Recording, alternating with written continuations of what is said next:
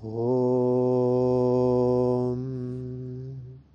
Sarasvati Namastubhyam Varade Kamarupini Vidyaram Ham Karishyami Siddhir Bhavatume Sada. Hola para todos, mi nombre es Leonid Berbesi, profesor de yoga. Bienvenidos y bienvenidas a esta serie de podcasts relacionados con la filosofía del yoga, artículos, experiencias, comentarios, vivencias y mucho más. Hoy quiero hablarte acerca del Dharma de un maestro. El yoga no es solo un tema emocional, sino que también necesita una gran capacidad intelectual para vigilar los cambios que se producen en el estudiante durante la sadhana. Sadhana proviene del sánscrito sadhu, a partir de la raíz sat, cumplir. Es un término genérico que proviene de la tradición yógica y se refiere a cualquier ejercicio espiritual que tiene como objetivo el avance del sadhaka hacia la expresión última de su vida en esta realidad. Enseñar yoga desde la cabeza no es un dharma del yoga o del profesor. El conocimiento adquirido combinado con la comprensión experimentada del corazón debería ser el Dharma de un profesor. La sincronización del intelecto analítico de la cabeza con la inteligencia del corazón en acción es la verdadera cualidad necesaria para ser un profesor. Uno no puede convertirse en profesor de yoga con conocimientos acumulados, sin el trasfondo de la experiencia misma. La práctica reverencial, bajo la guía de un maestro capacitado, y la asistencia a los estudiantes bajo su guía son esenciales para convertirse en un profesor. Cuando uno utiliza la palabra maestro, gurú o acharya, debe estar seguro de que es un buen practicante antes de enseñar. Si predico y no practico, entonces solo hago un yoga basado en propaganda y no soy un maestro en su verdadero sentido. Cualquiera que sea la religión a la que pertenezca un maestro, tiene que seguir el dharma ético de la enseñanza en la línea con la moralidad, la sinceridad y la integridad que son valores humanos de honestidad. A continuación, quiero citar a BKS Iyengar. Supongamos que te duele la cabeza y yo como profesor te aconsejo que hagas Shirshasana. Mi idea al aconsejarte esto es que haya una buena circulación en la cabeza, y que el dolor de cabeza disminuya. No hay duda de que el dolor de cabeza no existirá mientras estés en Shirshasana. En el momento en que bajes de Shirshasana, el dolor de cabeza puede aparecer de nuevo. En algunos casos, puede que ni siquiera sea posible mantener la cabeza abajo. Esto demuestra que yo, como profesor, te he guiado con conocimientos teóricos y no con experiencia práctica significa que yo como profesor no estoy siguiendo la moral yógica necesaria para calificarme como profesor. Fin de la cita. Ahora quiero referirme al Sutra 2.1, que dice lo siguiente. Un ardiente celo en la práctica, el estudio del sí mismo y, y de las escrituras y la entrega a Dios son las obras del yoga. Para Patanjali, la práctica del yoga es el yoga de la acción, Kriya Yoga, compuesto de tapas, autodisciplina, svadhyaya, estudio de sí mismo e isvara pranidhana, entrega a Dios. Tapas es el deseo ardiente de acabar con las impurezas del cuerpo, de los sentidos y de la mente. Svadhyaya es la repetición de mantras sagrados y el estudio de textos sagrados espirituales para comprender nuestro propio sí mismo. Isvara Pranidhana es la entrega de nuestro cuerpo, mente y alma a Dios por amor a Él. La mayoría de los comentaristas consideran que este pada está dirigido a los novicios y no es para aquellos que ya han alcanzado un elevado nivel de evolución espiritual. Lo más probable que no sea así, ya que sadhana es para todos. El argumento de que es sólo para aquellos que siguen deambulando a la deriva por el mundo del placer no tiene en cuenta el hecho de que este deambular no es sino la manifestación de una conciencia fluctuante que puede seguir siendo un problema incluso para las almas evolucionadas. Siguiendo los preceptos del Kriya Yoga, todos los aspirantes pueden aprender a vivir en una inquebrantable serenidad, pase lo que pase. A partir de este pada en adelante, tanto el principiante como el alma evolucionada aprenden cómo estabilizar la mente. Sus instrucciones permiten que el alma evolucionada progrese con mayor rapidez hacia la meta de la pureza y emancipación. Las disciplinas para purificar los tres constituyentes del ser humano, cuerpo, habla y mente, constituyen el Kriya Yoga, el camino hacia la perfección. Nuestros cuerpos son purificados por la autodisciplina, tapas. Nuestras palabras por el estudio del sí mismo, svadhyaya, y nuestras mentes por amor y entrega a él, isvara pranidhana. Este sutra presenta los tres grandes caminos, karma, ñaña y bhakti.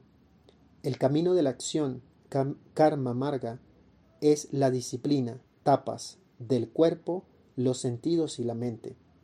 El camino del conocimiento, ñaña marga, es el estudio del sí mismo, es vadhyaya, desde la piel al núcleo interno y luego en sentido inverso. El camino del amor a Dios, bhakti marga, es la entrega, pranidana, de todo a Dios. Sadhanapada identifica la fuente de todos esos caminos. El primero representa vida, el segundo sabiduría. El tercero, con la entrega del ego, suscita la humildad que conduce a la resplandeciente e inafectada luz de Ishvara, Dios. Fin de la cita. Estas son las características necesarias para ser un maestro. Como estudiante, si no ha cultivado el celo a estudiar en profundidad con la acción devota, entonces no puede convertirse en un maestro. Para ello, vuelvo a citar a B.K.S. Iyengar. No me has visto amonestar a mis propios maestros. En realidad, no los amonesto de corazón, sino que corrijo su comportamiento para que no repitan esos errores. En segundo lugar, utilizo la fuerza tanto física como intelectualmente debido a los antecedentes que tengo detrás del sujeto. Si la gente dice, Iyengar es muy duro con sus profesores, tengo que seguir sus dictados o mi conciencia, entonces, ¿cuál sería mi Dharma si me rindiera a los rumores? Mi Dharma es corregir a mis alumnos cuando se equivocan. Yo especulo, especulo para guiar, para advertir, para reprender, mientras que muchos especulan para escuchar el sonido de su propia voz. Mis correcciones actúan como un pinchazo intelectual para que mejoren pronto para bien. La gente espera que especule con dulzura porque les duele la presencia de su propia voz. Mis correcciones actúan como un pinchazo intelectual para que mejoren pronto para bien. Cuando un médico trata a los pacientes con una medicina amarga o realiza una operación, ¿no es por el bien del paciente? El médico, que no toma una acción rápida para aliviar la enfermedad del paciente, llama a tal médico un médico obediente, también existe el vidi amarga o el badi amarga. De la misma manera, un profesor de yoga tiene que pensar en su deber, dharma. Si no corrijo de inmediato las instrucciones erróneas de mis alumnos, profesores, sabes entonces que no soy un profesor honesto, sino un profesor egoísta para ganar solo la buena voluntad. El Dharma de un profesor es encontrar medios para corregir las faltas de sus alumnos inmediatamente. Fin de la cita. Hoy en día encontramos profesores que son buenos comunicando información, pero encontrar a aquellos que comulgan e interactúan con los estudiantes es realmente raro. Un verdadero maestro tiene a un alumno dentro de sí quiero que te fijes en las necesidades y que elimines los obstáculos que se interponen en el camino del aprendizaje. Para ello los profesores necesitan reaprender y reentrenarse en su propio sadhana para encontrar formas y medios de guiar a los que acuden a ellos sobre cómo pueden cruzar los obstáculos para progresar.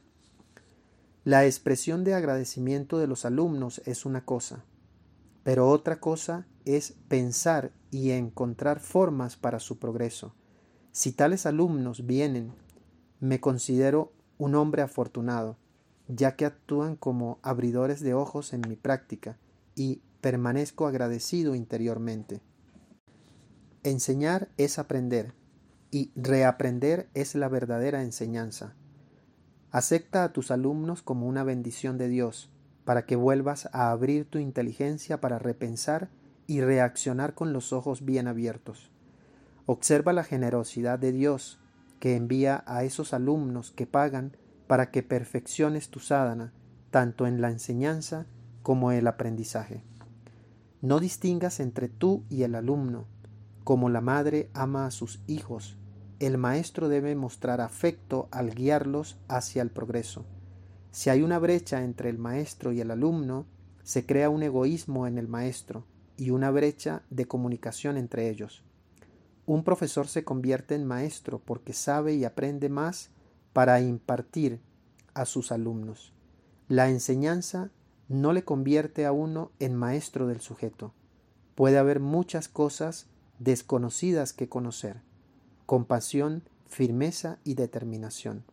No hay nada malo en rugir como un león, pero fuera, por fuera, pero ser un cordero por dentro.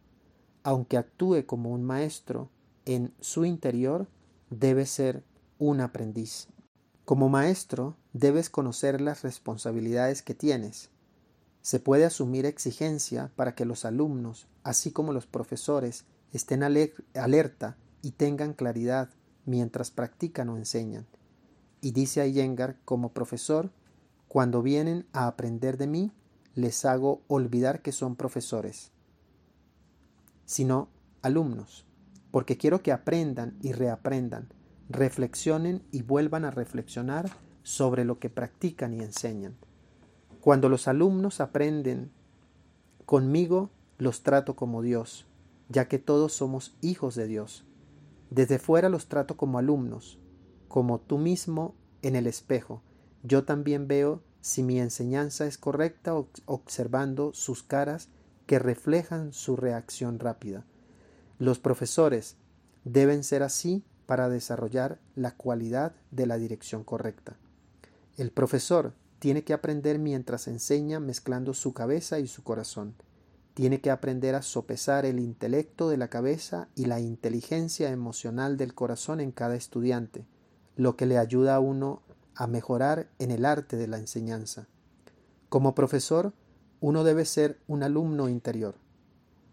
Como profesor hay que hacer algunos deberes investigando lo que se ha expresado y lo que ha faltado en la enseñanza.